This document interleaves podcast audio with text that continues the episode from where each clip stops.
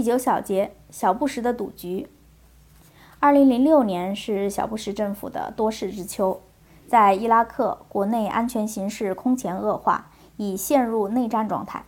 伊拉克反美力量占据了安巴尔省的部分地区，正逼近首都巴格达。萨达姆虽被囚禁，但还活着，其影响继续存在。美军伤亡事件频发，石油法举步维艰，一时看不到光明。美国宿敌伊朗的势力明显增加。甚至在伊拉克建立了庞大的情报网。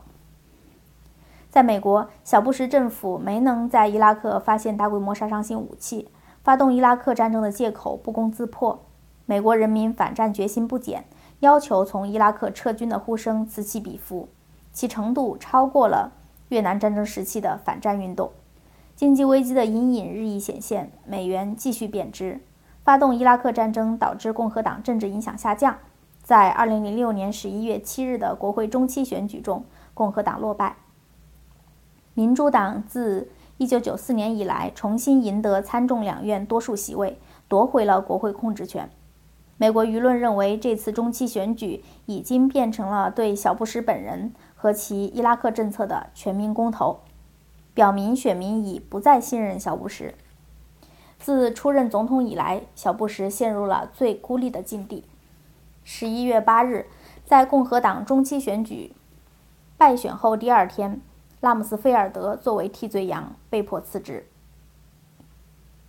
二零零六年十二月，小布什的伊拉克政策支持率下降到了百分之二十七的历史最低水平。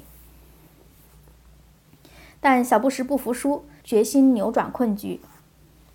二零零六年十二月八日，他接见伊拉克研究小组成员研究对策。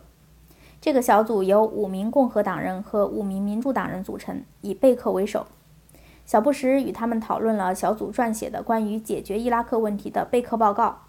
讨论结果是，成员们一致认为美国当前奉行的伊拉克战略不奏效，因此向小布什提供了七十九条建议。《华尔街日报》透露，报告同意小布什的说法，在伊拉克失败将给美国利益带来恶果。包括有可能在伊拉克发生让卢旺达局势相形见绌的大屠杀。二零零六年十二月三十日，萨达姆被绞死。小布什以为扭转被动局面的时机已经成熟，必须当机立断。二零零七年一月十日，即萨达姆死后的第十一天，小布什向全国发表电视讲话，宣布美国要调整对伊拉克的政策，实行新战略。小布什回顾了2005年伊拉克的形势，包括伊拉克宪法公投和过渡议会选举。他认为这几次选举是惊人的成就。美国原以为这些成就能加强伊拉克各派团结，减少美国驻军。小布什讲话的主要内容如下：在伊拉克的美国武装部队今晚正在进行一场决定全球反恐战争方向和保卫美国安全的战斗。今晚我提出的新战略将改变美国在伊拉克的路线，它将帮助我们在反恐斗争中取得成功。但是，2006年形势发生逆转，在伊拉克，特别是在巴格达的暴力，吞没了伊拉克人已经获得的政治收获。基地组织恐怖分子和逊尼派叛乱分子认识到，伊拉克的选举对他们的事业形成致命的威胁，他们以暗杀无辜伊拉克人的无耻行为进行报复。美国人民不能接受当前的伊拉克形势，也是我无法接受的。我们在伊拉克的军队作战很英勇，我们要求他们做的一切，他们都做到了。在伊拉克犯了一些错误，责任在我。很明显，我们需要改变我们在伊拉克的策略。有鉴于此，我的国家安全顾问团、军队司令和外交官们进行了全面的回顾。我们咨询了来自两党的国会议员。在国外的盟友和杰出的外部专家，我们得益于前国务卿詹姆斯·贝克和前国务议员里·汉密尔顿领导的伊拉克研究小组深思熟虑的建议。在我们的讨论中，大家一致认为，在伊拉克没有成功的锦囊妙计，但是，一条信息响亮而清晰地传达出来，即在伊拉克的失败对美国将是一场灾难。